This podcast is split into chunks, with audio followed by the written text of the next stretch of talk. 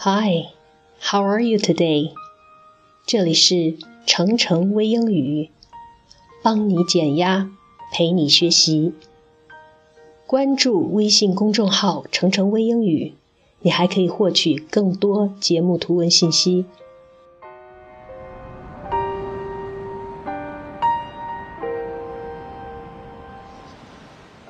英语学习当中，听力的提高一直是一个难题。今天我们来听一篇文章：Letting things go, dealing with problems in listening。这篇文章会告诉我们如何去解决听力理解当中的一些困难。在听每个部分之前。我都会提出一个问题，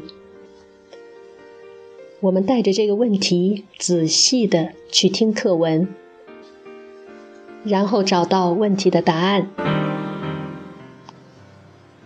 Okay, are you ready for the listening?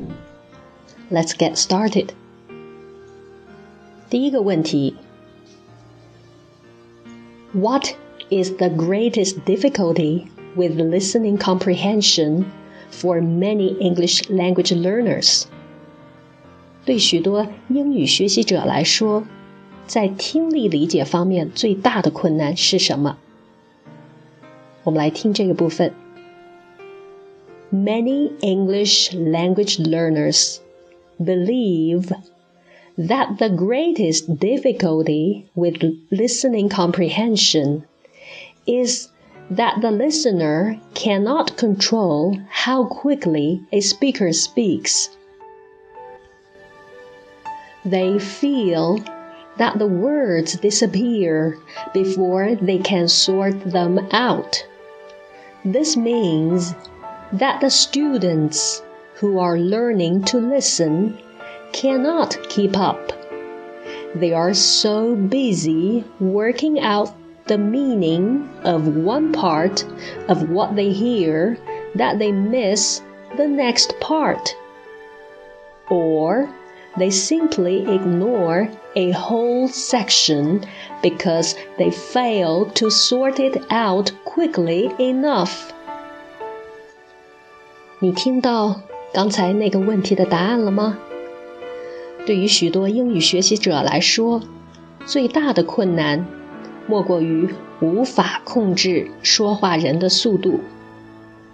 我们共同的经历是，还没有听清一个单词，这个单词就过去了；或者正忙着理解这个部分的时候，另一个部分又过去了，甚至意思还没搞懂，一整个部分就放完了。我们来听。这篇文章的下一段，听力提高的另一个困难是什么？What is the other difficulty that the listeners have? Another difficulty is that the listener is not always in the position to get the speaker to repeat what has been said. Choice for vocabulary is in the hands of the speaker, not the listener. An unknown word can be like a sudden barrier, causing listeners to stop and think about the meaning of it, and thus making them miss the next part of the speech. 听力理解的另一个困难，你听懂了吗？无法让说话人再说一遍， 还有词汇有的时候也是一大障碍。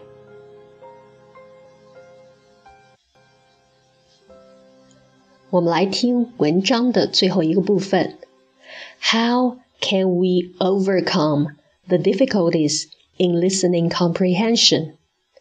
如何克服以上两个困难来提高我们听力的效率呢？In listening, It really is the case of he who hesitates is lost. Indeed, determination to listen to what is coming and letting things that have passed go, rather than dwelling upon missed point, often gives surprisingly good result. 这一段告诉我们一个策略，也就是在听英语时要舍得放弃，善于放弃，不要过多的纠结于已经错过的内容。Well, any other strategies can we use to improve our listening comprehension? 那么还有别的策略吗？Let's go on listening.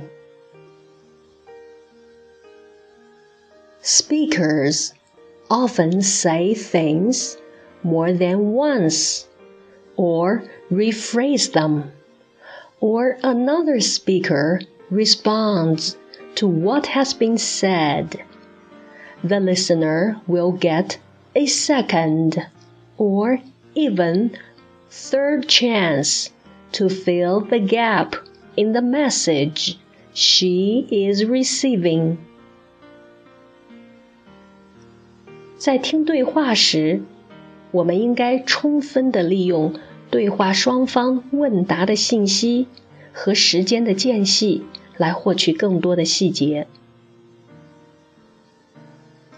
In fact, when we listen, we actually listen with a purpose. It is quite enough for us to grasp the keywords and the main points, which also makes it more likely to get detailed and specific information on the subject. 另外，我们还要注意抓住关键词和要点，这样才有可能获得更多的细节和具体的信息。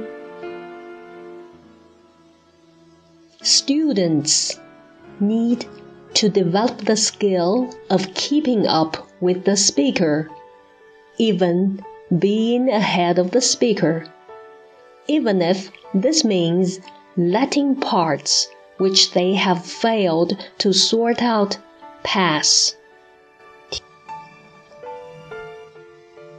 要提高我们的听力能力，还需要经过反复的练习，跟上说话人的语速。 甚至超过说的速度，学会放弃那些没有听到或者错过的部分，这样我们才能有效的提高我们的听力理解能力。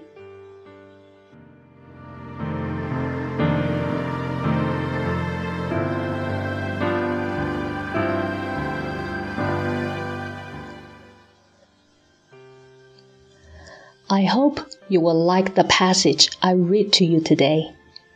See you next time.